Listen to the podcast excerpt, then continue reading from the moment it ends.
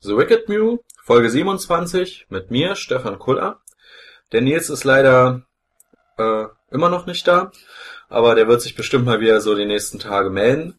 Wir haben heute äh, einen neuen Gast bei uns im Heimstudio. Wir begrüßen den Peter bei uns. Grüß dich, Peter. Hallo, grüß dich. Ähm, ja, dich müssen wir auf jeden Fall äh, nochmal vorstellen. Du bist auch nicht Münchner, sondern Berliner. Ganz genau, Ne? ganz genau, ja.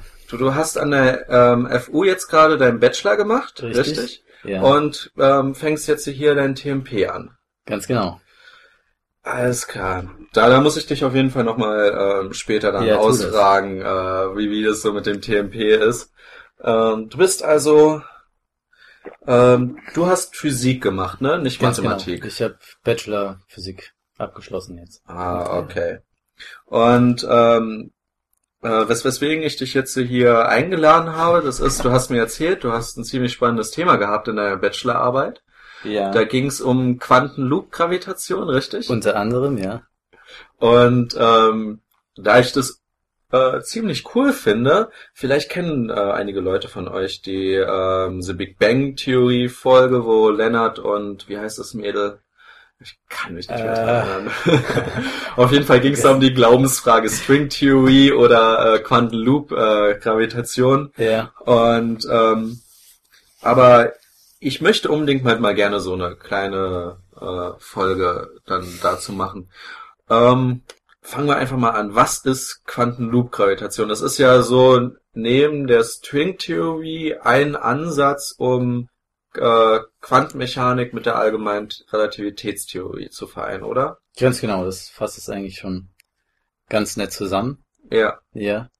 Also Schleifenquantengravitation nennt man das ja auf Deutsch gern oder Loop Quantum Gravity. Ja. Und ähm, ja, das ist ein relativ konservativer Ansatz, bei dem man sich also die allgemeine Relativitätstheorie hernimmt, Hm. ähm, in Form eines einer Wirkung, quasi die Einstein-Gleichung hinschreibt und dann versucht, das äh, mit gewissen Standardverfahren zu quantisieren. Wie man das zum Beispiel auch bei der klassischen Elektrodynam äh, Elektrodynamik machen Ja, also ich kenn's dann halt einfach überall dort, wo x ist, packst du den Ortsoperator hin. Äh, Genau, so, so, eine, ähnlich muss man sich das So vorstellen. ähnlich, ja, so ja. ähnlich muss man sich das Also ich, vorstellen. ich kenn's genau. ja bisher ähm, von der ähm, Quantenmechanik, äh, wenn man dann so klassische mechanische Probleme hat, den Oszillator, ähm, dann sucht man sich halt die Gleichung aus, ähm, ersetzt dann die dementsprechenden Variablen durch die Operatoren und berechnet dann die äh, Eigenfunktionen und Eigenwerte davon aus. Ganz genau. Die ja, richtig, richtig. Und- also man hat in, in der Regel halt äh, irgendwie eine Wirkung am Anfang, Hm. die nach dem Hamilton'schen Prinzip dann zu den Bewegungsgleichungen wird. Und aus dieser Wirkung ähm, gewinnt man dann den, die Hamilton-Funktion, den Hamiltonian, Ja, und den, ähm, ja, den quantisiert man dann in der Regel, indem man halt die Obs äh, Observablen durch, äh, Ja, Also die die, die Hamilton-Funktion ist das große, ähm, es ist der Operator, der die Energie des Systems beschreibt, oder? äh, in der Regel schon. In der Regel. Ganz genau. Okay. Genau. Gut. Und äh, in, in der klassischen Mechanik hängt er halt von den äh, kanonischen Variablen ab. Ja, Also den Orten und Impulsen Richtig, zum Beispiel, richtig. zum Beispiel. genau. Und, und diese Orte und Impulse müssen dann halt in Operatoren umgewandelt werden. Ja. Ja. Gut. Und ähm, nun macht man das Ganze dann, dass man ähm, halt nicht die klassische Physik äh, als Ausgangspunkt nimmt, sondern die Gleichung der allgemeinen Relativitätstheorie. Genau. Und die dann versucht zu richtig, äh, die ja quantifizieren. quasi eine klassische Theorie sind. Ja, Genau. gut. Genau. Okay. Ähm, gut, ähm, haben wir, ähm, ich habe gehört, ja, dass Quantengravitation, ich habe davon nur deswegen gelesen, weil ich mal Spektrum-Artikel, ähm, ähm, ist mir mal dazu in die Hände gefallen. Und da wurde beschrieben, dass ähm, Quantenloop-Gravitation davon ausgeht, dass der Raum und die Zeit äh, halt quantisiert ist. Also man hat dann nicht einen kontinuierlichen Raum, sondern ähm, einen fast gepixelten Raum. Also so war die Beschreibung irgendwie, Ja. dass der Raum gepixelt ist. Äh, man quasi wir halt in so einem Pixelraum leben, wie auf so einem ganz normalen Bitmap-Foto, was man vom Computer her kennt, bloß halt so klein und so fein, dass wir es uns in unserem richtigen Leben nicht erkennen können. Ge genau, so, so in der Art funktioniert es. Also, man hat ja in der, in der allgemeinen Relativitätstheorie dieses, diese Raumzeit, die sozusagen kontinuierlich ist Hm. und vierdimensional ist. ja, Und ähm, die quantisiert man halt mit diesem Verfahren in gewisser Weise. Und das Obskure ist, erstens, die Zeitvariable verschwindet. die Also Zeitvariable. Es, ja, die verschwindet. Also es gibt sowas wie Zeit gibt es eigentlich gar nicht in dieser Theorie. Das ist ja strange. Und die ähm, Raumdimensionen werden in der Tat äh, quantisiert. Das heißt, Ja. wenn man wenn man klein äh, äh, Längenskalen äh, im, im, im Bereich der Plancklänge untersucht, Ja, dann gibt es sozusagen nur Knoten und, und nichts dazwischen. ja, Und das äh, entspricht eigentlich schon so der der Hoffnung oder der Vorstellung, die man die man hat eigentlich, wenn man Ah, okay. die ART irgendwie Ist es so quantisieren will. dazu äquivalent, ähm, wie es in der Quantenmechanik ist, wenn man äh, ein, ein freies Teilchen hat, dann, dann kann es quasi überall, ähm, könnte man es halt theoretisch Genau. messen, Ja. bloß halt ähm, bei jeder Messung ist das Teilchen halt woanders und die Wahrscheinlichkeit, dass man es so misst, wird halt über die Ortswellenfunktion, so die. Wahrscheinlichkeitsfunktion angegeben. Und da ist das Besondere, dass halt nicht alle möglichen Orte, sondern nur so bestimmte Knoten dann Genau, in der Ah. Schleifenquantengravitation wäre das dann so. Okay, Richtig, dann, dann hat man nur bestimmte Knotenpunkte, diskrete einzelne Punkte, wo das Teilchen dann Ja. gemessen werden kann. Genau. Ah, okay. Und gut, da, da kommt auch das Wort Schleifen drin vor. Hat das irgendwas mit Richtig. den Strings zu tun, mit den schwingenden Äh, Seiten, die nein, unsere nein, Teilchen überhaupt beschreiben? nicht, überhaupt nicht.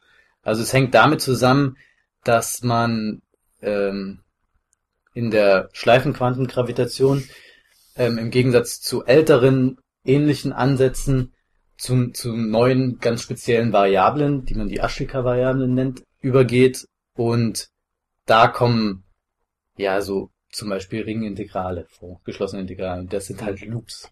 Und deshalb kommt das vor. Aber es ist nichts Geometrisches Ah, jetzt okay. erstmal. Also Ah, Ja. alles klar. Nichts Geschlossene Kurvenintegrale genau, und deswegen, genau. weil Ja, wenn man halt über genau. Schleifen integriert, genau. ist es jetzt Schleifen, ah, okay, und Ganz nichts, genau. was irgendwelche Daher kommt das, ja. Ah, gut.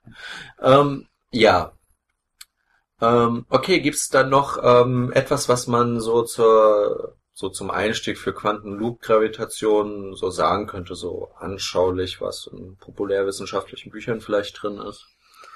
Oh, ich glaube, da gibt's eher wenig dazu. Also Ja. populärwissenschaftlich gibt's, glaube ich, eher wenig Gibt's dazu. gar nicht, ja. Ja, also es gibt halt ähm, Martin Bojowald, der Mhm. ist jetzt in der Penn State University in, in Amerika.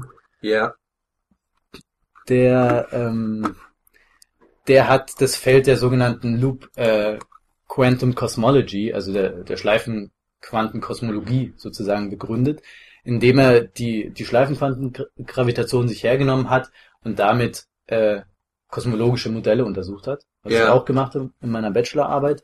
Und von ihm gibt's ein paar ähm, populärwissenschaftliche Bücher, die man, glaube ich, auch ganz gut lesen kann. hm. Und die vor allen Dingen die tollen Ergebnisse zeigen, die diese Theorie halt in diesem speziellen Feld schon erreicht hat. ja, okay. Gut, dann steigen wir am besten mal gleich ähm, so ein bisschen bei deiner Bachelorarbeit äh, ein und Ja. kommen dann halt mal wieder zurück. Ähm, du hast was jetzt genau gemacht in deiner Bachelorarbeit? Genau, also das Thema meiner Bachelorarbeit war die kanonische Quantisierung der FLRW Models, also der, das steht für Friedman, Lemaitre, Robertson, Walker. Und Ja. das sind einfach homogene, isotrope Modelle zur Beschreibung des Universums. Soll ich Okay. das kurz erläutern, was das Ja, am besten. Ich glaube, Okay. homogen Isotrop ist nicht allen Ja. bekannt. Also homogen heißt einfach, ähm, ich kann mich in, äh, ich kann das, mein, mein Raum sozusagen verschieben, Hm. egal um welche Länge, und er bleibt der gleiche. Und Ja. isotrop heißt, ich kann in jede Richtung, jede beliebige Richtung sehen und mein Raum sieht immer gleich aus. Ja. Also etwas, zum, Genau. Be- ähm, ein Beispiel eines Körpers, welches äh, Isotrop so gleich ist, wäre halt äh, vielleicht so eine Kugel, weil in jede Richtung, wenn man so in der Kugel, Äh, also direkt genau. im Ursprung drin Genau. wäre in einer Kugel und in jede Richtung schaut, sieht die Kugel immer gleich aus. Und wir nehmen Richtig, halt an, dass richtig. jetzt so unser Raum halt auch isotrop ist. Und vielleicht ähm, irgendwas Homogenes. Äh, ähm, ja, vielleicht so die Luft. Ähm, also für mich ist halt so die Luft, die mich umgibt, äh, homogen in dem Sinne, dass Ja. sie halt immer so.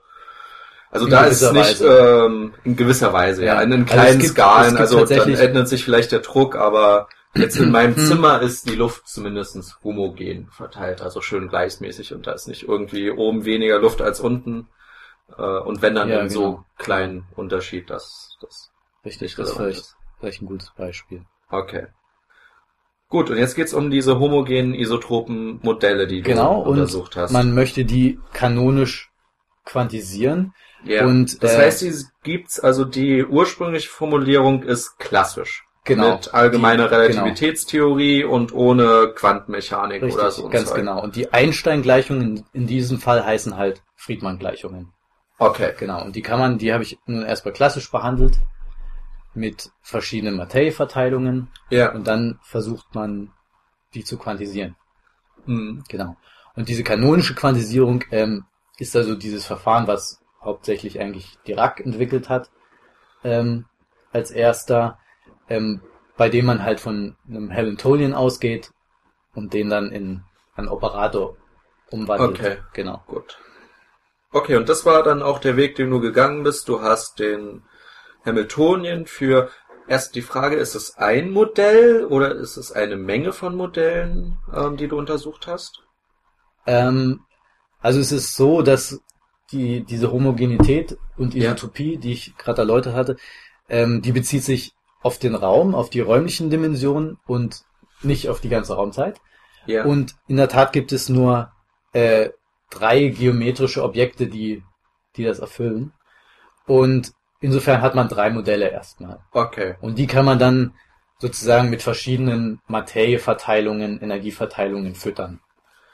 Ah, okay. Das heißt, es gibt drei Modelle und für alle genau. drei Modelle ähm, hast du diese Beschreibung über die Friedmann-Gleichung und Richtig. gut. Dann hast du den Hamiltonien für diese drei Modelle äh, aufgestellt ähm, und versucht ihn dann einfach zu quantifizieren, Äh, quantisieren, ja. quantisieren, Genau. zu quantisieren. Ähm, was erfolgreich? Ähm, ja.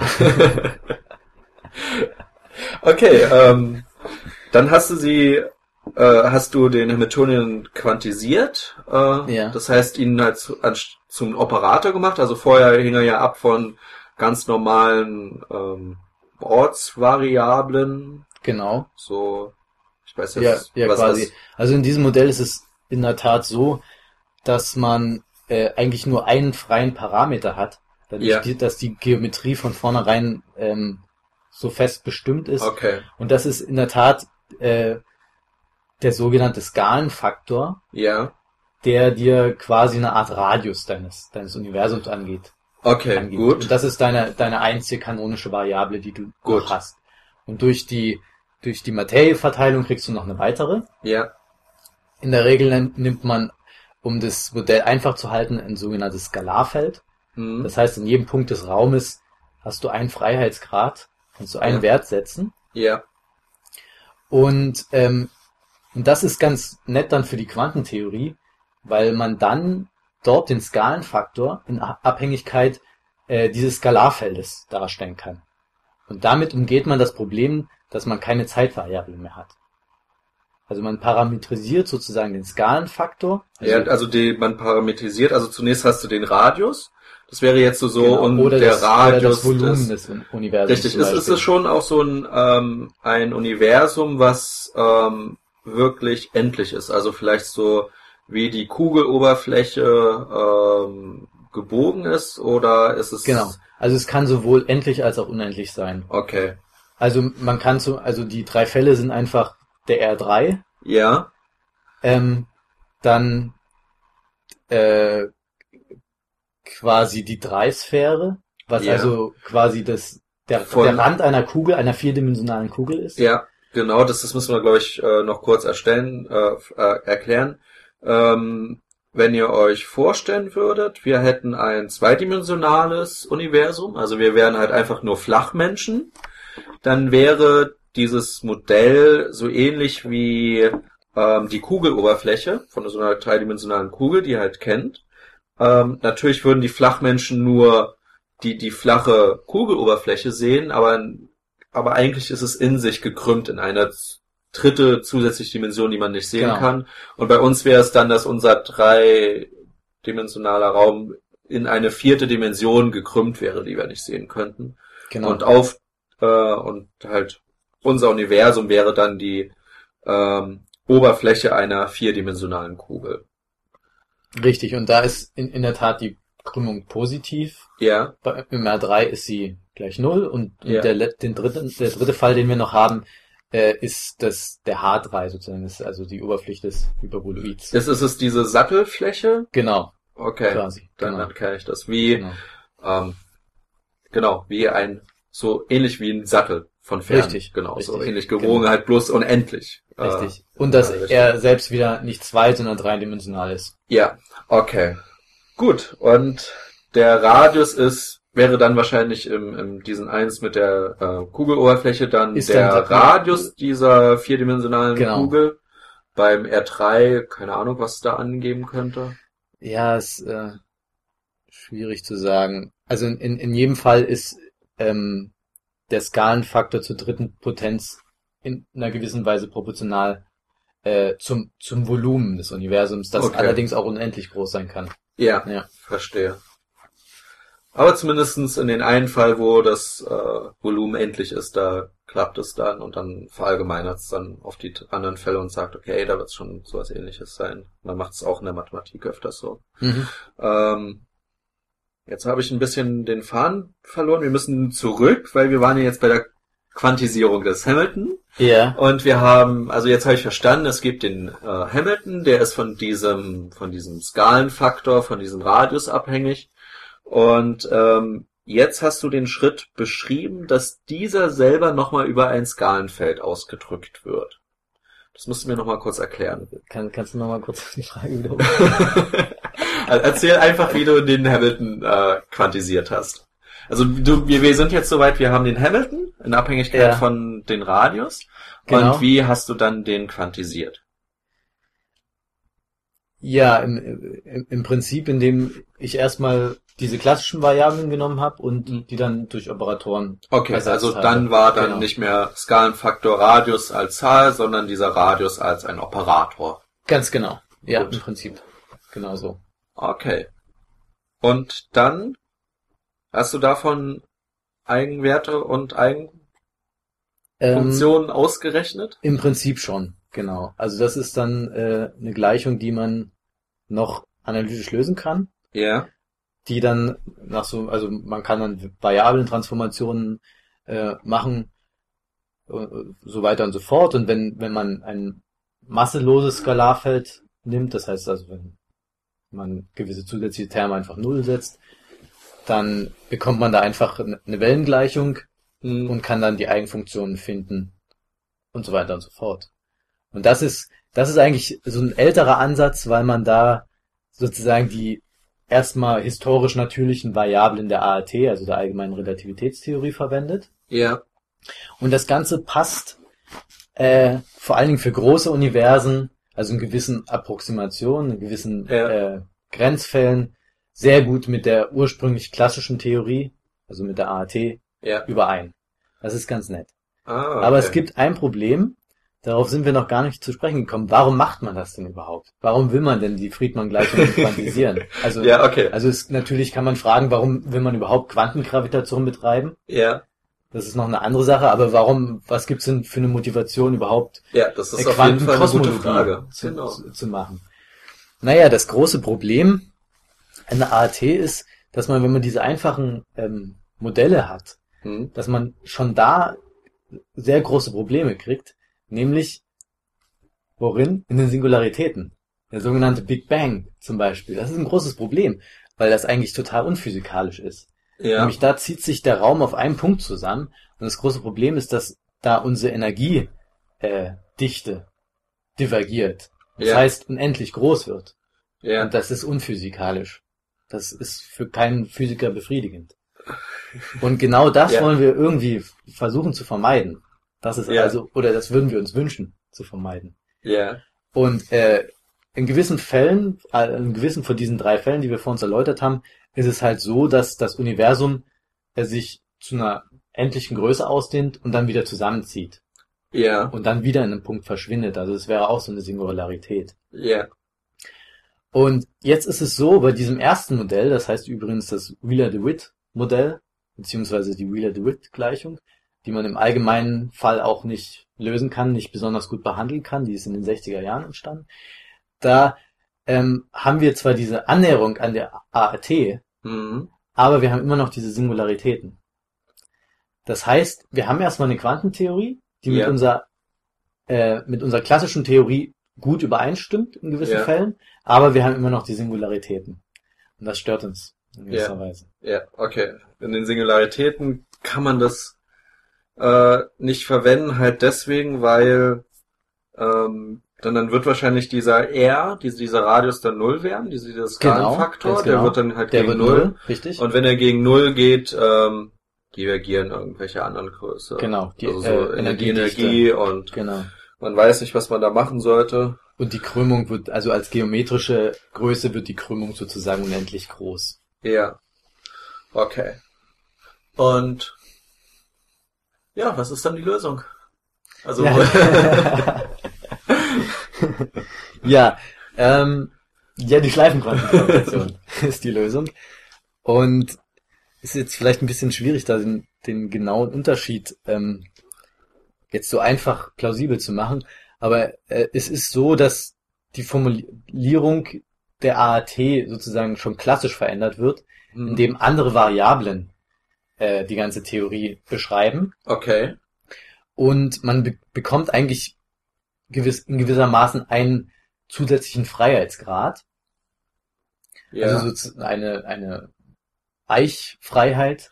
in ähm, warte Weise. mal, ähm, in der äh, in, in der äh, ursprünglichen ähm, äh, allgemeinen Relativitätstheorie sind die normalen Variablen, die es beschreiben, dann wahrscheinlich so äh, der Ort und die Zeit, sowas in der Art, Ähm, und dann noch ein Puls. Ja, in, eigentlich geometrische Größen.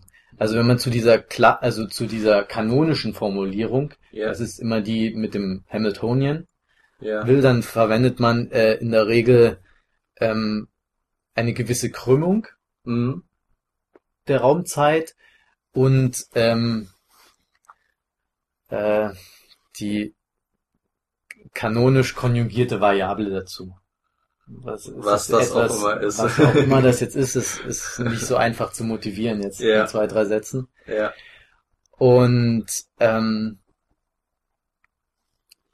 ja, und das ist in gewisser Weise da- das, was man erstmal für natürlich halten würde. mhm. Und in, in der Sch- Schleifenquantengravitation, die sogenannten Ashtika-Variablen, ich habe das vorhin schon erwähnt, ähm, sind in gewisser Weise etwas allgemeiner ja, und ähm, man hat eine neue Freiheit, die man dann natürlich wieder fi- fixieren muss, mhm. aber erstmal ist die Formulierung etwas größer und sozusagen. Und wenn man die dann quantisiert, ähm, hat man halt viel weniger äh, Probleme. Das geht erstmal viel einfacher. Und in der Tat kann man die Gleichungen, die dann am Ende rauskommen, auch leichter behandeln als in der alten Theorie.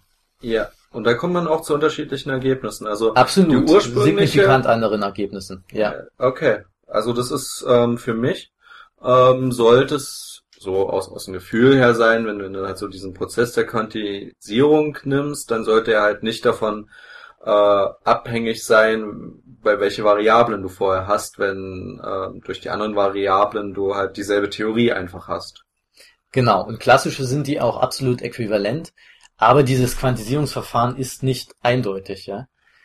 Also Ah, das okay, ist, ja, man gut. muss das vielleicht als auch eher so äh, äh, ein bisschen als Richtlinie sehen. Ja, Aber es ist, es gibt schon die, in den allereinfachsten Fällen ist es nicht eindeutig, weil du zum Beispiel das Problem hast der Operatorordnung. hm, Das heißt, wenn du gewisse Produkte zum Beispiel von Variablen hast, ja, dann äh, macht die Reihenfolge Ja. der Faktoren in der klassischen Theorie keinen Unterschied. Richtig, da Ja. ist das Produkt ja kommutativ x mal y ist gleich y mal x und Genau. wenn es jetzt Operatoren sind, dann gilt es nicht. Richtig. Und dann muss man Ja. sich überlegen, wie man die behandelt.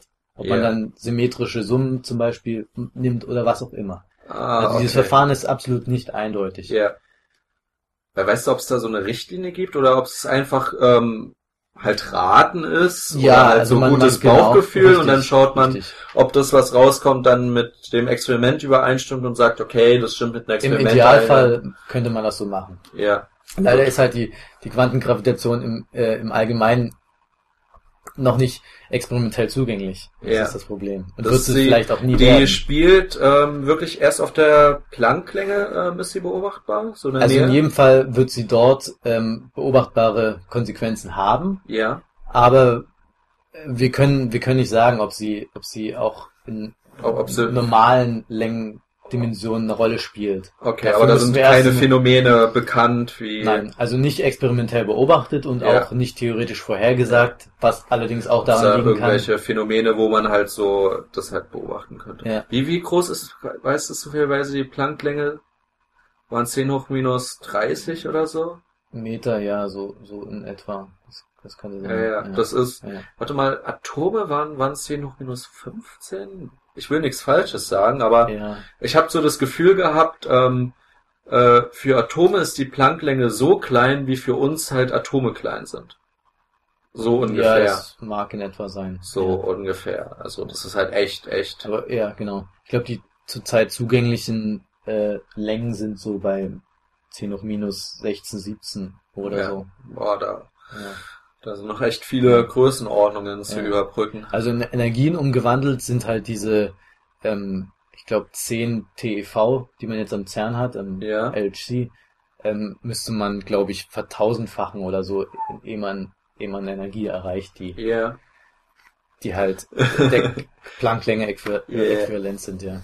das, das wären dann echt fette Teilchenbeschleuniger. Richtig, richtig. Ach nice, ach nice. Ähm, ja gut, dann lass mal wieder zurück, wir, wir schweifen schon wieder ab. ähm, wir waren immer noch bei der Quantisierung, die wir jetzt äh, neu gemacht haben über diese andere Variablen und dann haben wir wieder quantisiert und dann Genau. kommt dann die Quantenschleifen. äh, Schleifenquantengravitation oder Schleifenquantenkosmologie Ja, raus. gut. Genau. Ja, und und das, das Tolle, das Besondere ist in der Tat, dass, dass wir für große Universen haben wir wieder eine Übereinstimmung mit der AT. Ja, Das passt. Die Okay. Erwartungswerte stimmen halt da mit der klassischen Theorie überein. ja, Ähm, und für, für kleine Längen, für kleine Größen haben wir aber ein ganz anderes Verhalten. ja, Und zwar ähm, beobachten oder berechnen wir da den sogenannten Big Bounce. Das heißt, das Universum zieht sich nur auf eine endliche Größe zusammen ja, und expandiert dann wieder. Aber es bleibt immer endlich groß. ja. Die, diese ist- endliche Größe ist dann auch die, ähm, wo so ein Raum dann so ein Knoten, so eine Abstand von zwei Knoten quasi. Kön So- könnte so sein, Plancklänge zum, zum Beispiel. Ja, aber könnten auch 10.000 Planklängen sein. Okay, Das gut. Ah, okay, das ist nicht bestimmt. Gut. Ja, das hängt zum Beispiel von der Materieverteilung ab, die du Ja. in deinem Universum hast. Aber in der Ah. Regel, in der Regel sind es so vielfache, vielfache der Ja. Plancklänge. Würde es dann auch für Singularitäten in schwarzen Löchern gelten? Äh, ja, das habe ich nicht untersucht, aber äh, in jedem Fall wird man die irgendwie behandeln können, ja. Ja, vielleicht. genau. Also du weißt es nicht, aber Nein, nein. äh, man Aber da ist ja die dass Singularität äh, ganz anders da als Ja, als weil, weil es äh, nicht das gesamte Universum ist, sondern nur sich so ein Teil des Raums. Genau, da hat man einfach die Singularität und beim Universum ist es so, du kannst mit gewissen Anfangsbedingungen einfach starten Ja. und vermeidest dann halt die Singularität.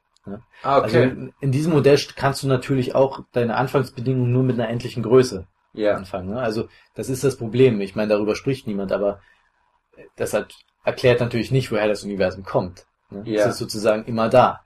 Es Ja. zieht sich zusammen zu einem gewissen Punkt, dann, dann expandiert es wieder, auch zu einer endlichen Größe, zieht sich wieder zusammen und so weiter und so fort. Ja. Aber woher es kommt, sagt die Theorie nicht. Ja, ja.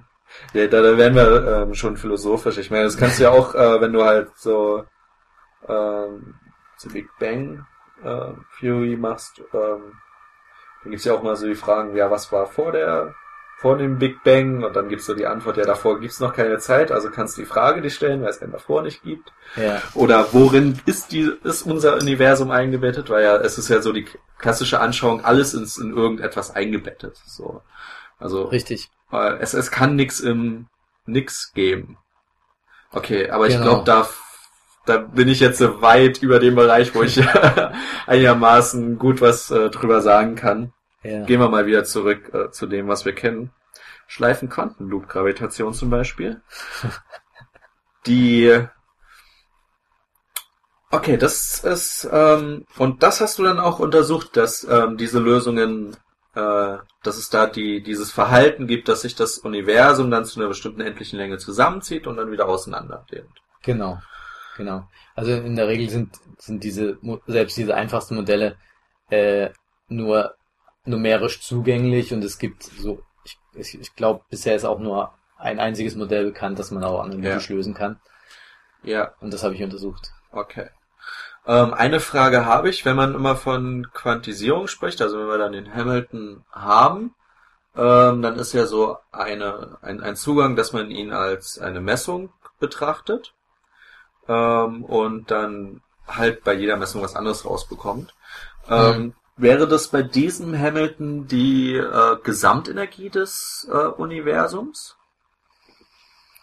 Ähm, Also man würde die Gesamtenergie des Universums messen und was da rauskommt, wäre dann so ein Eigenwert von den quantisierten Ja, der- Hamilton. der, der Hamiltonian ist ja eine Funktion des Volumens des Universums und Ja. dieses Skalarfeldes. Ja, In der Regel beschreibt man dann sozusagen auch das Volumen als Funktion ah, okay. des Skalarfeldes. Also du Gut. könntest jetzt irgendein, irgendeine Materieverteilung vorgeben Ja, und würdest dann mit einer gewissen Wahrscheinlichkeit äh, ein gewisses Volumen messen. okay, gut. Genau. Okay.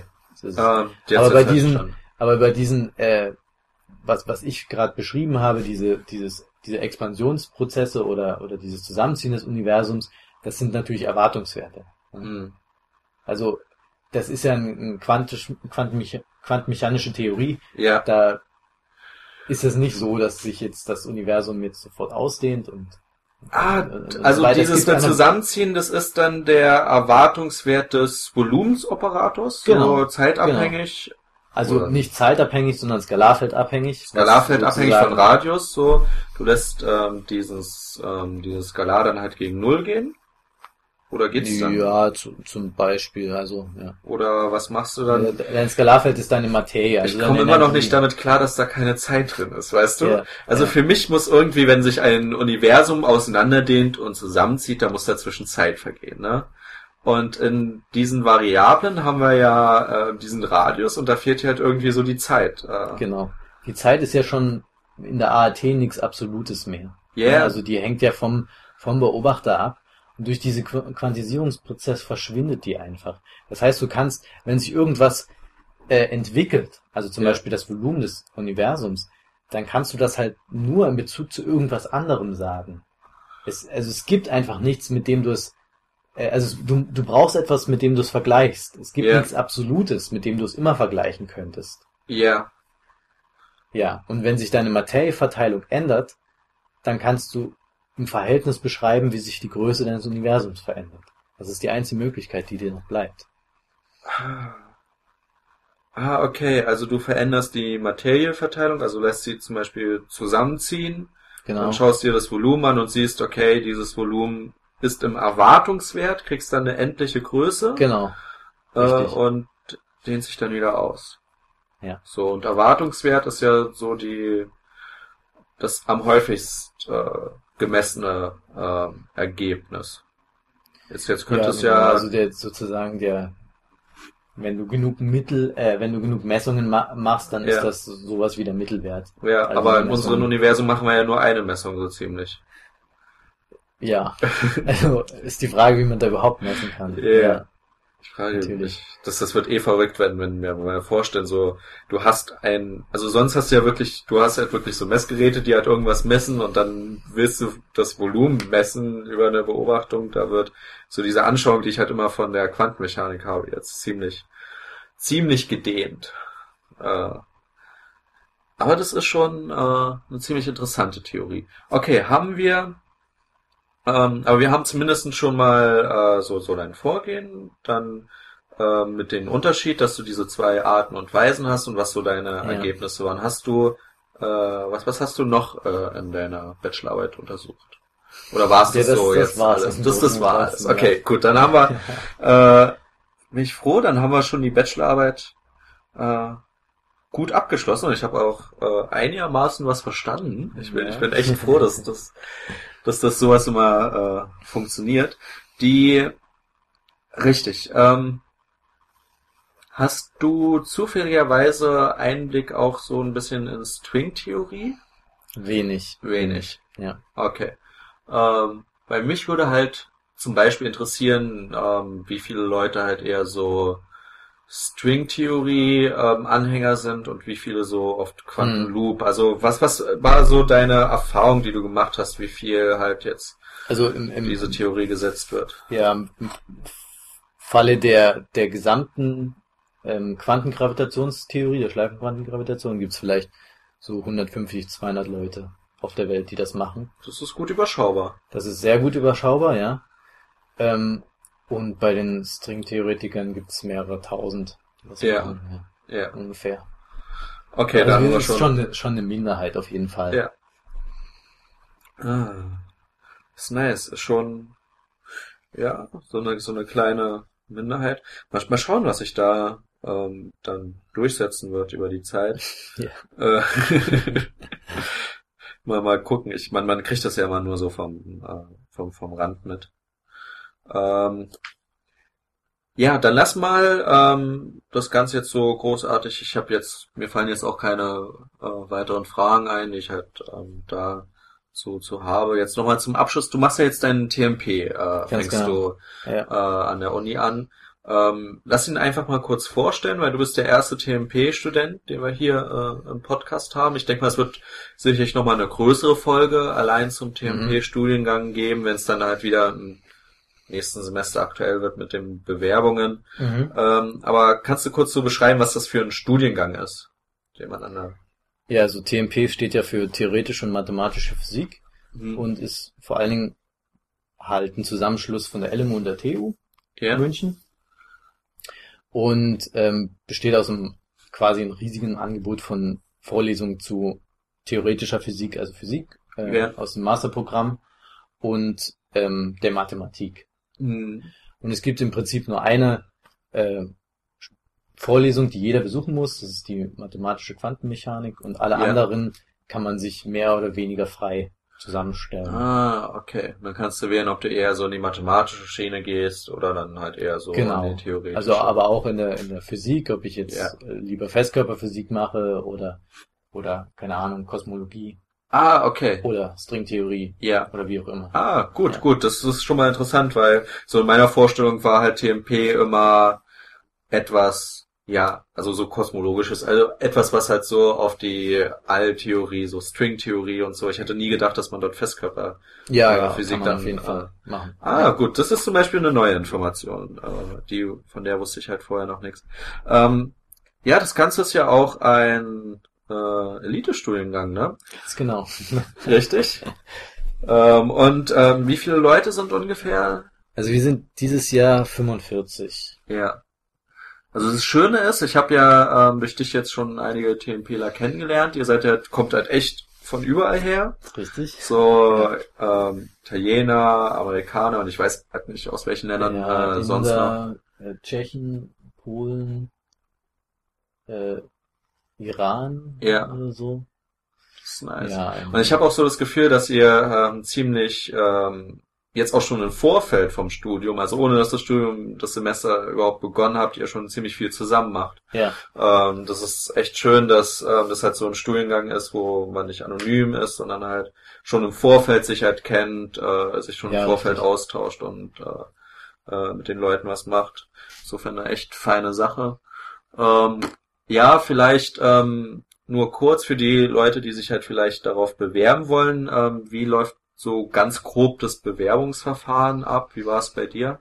ja, das ist äh, relativ einfach und, und, und formlos. Also man braucht irgendwie zwei Empfehlungsschreiben von Professoren. Ja, Dann halt so die Standardsachen, Lebenslauf, äh, Zeugnis, Ja. ein, ein Anschreiben ja, mit Motivation ja, und was man halt sonst noch irgendwie so für passend empfindet. Ja. Ja. Okay, gut. Und ähm, wann läuft immer die ähm, Bewerbung? Also ich glaube, die Bewerbung startete im Juni Ja, und endete, glaube ich, Mitte Juli. okay, Ja. gut. Also relativ, äh, also nicht äh, so früh wie es, also ich habe halt gehört, so wenn du nach Amerika möchtest, dass du dich da schon zwei Jahre oder halt anderthalb Nein, nein, oder irgendwie so vorher halt bewerben musst, Ja. sondern ähm, da kann man sich relativ relativ spontan dann entscheiden Genau, in Relation genau. zu anderen Dingen. Ähm, ja gut, ähm, das ist finde ich cool. Ähm, da werde ich auch schauen, dass ich nochmal im Juni dann eine Folge dazu mal machen werde. Mal schauen, ob ich da jemanden gewinnen kann, der äh, der, der das macht. Ähm, Habe ich vielleicht noch irgend, fällt dir noch äh, irgendwas ein? Ansonsten du Nee. hast auch nichts mehr. Ja, wir haben auch Schön schon hier gewesen zu ich, sein. Ich, ja. ich ich finde es verrückt. Ich habe so das Gefühl, einfach nur kurz ähm, so darüber gesprochen zu haben und jetzt sind wir schon wieder bei 41 Minuten, obwohl das in Podcast-Zeiten echt ein Quickie ist. Ähm, Ja, ja, dann bedanke ich mich äh, bitte, bitte, bei dir. Äh, war echt ein cooler Podcast. Wünsche dir viel Erfolg dann ähm, bei deinem TMP-Studiengang. Mhm. Vielleicht hören wir uns ja mal wieder hier so mit mathematische Quantenmechanik. Ja. Das ist, äh, da kannst du dich auf jeden Fall schon mal gefasst machen. Mich interessiert das Okay. auch. Alles klar. Ähm, und ähm, auch an euch, liebe Zuhörer, ähm, ich wünsche euch dann noch schöne Restferien. Ähm, mal schauen, äh, vielleicht kommen äh, nächste Woche noch ein paar spontane Folgen zusammen. Ich, ich bin da gerade am äh, überlegen. Und dann wünsche ich euch äh, viel Spaß und noch einen schönen Tag. Servus. Tschüss.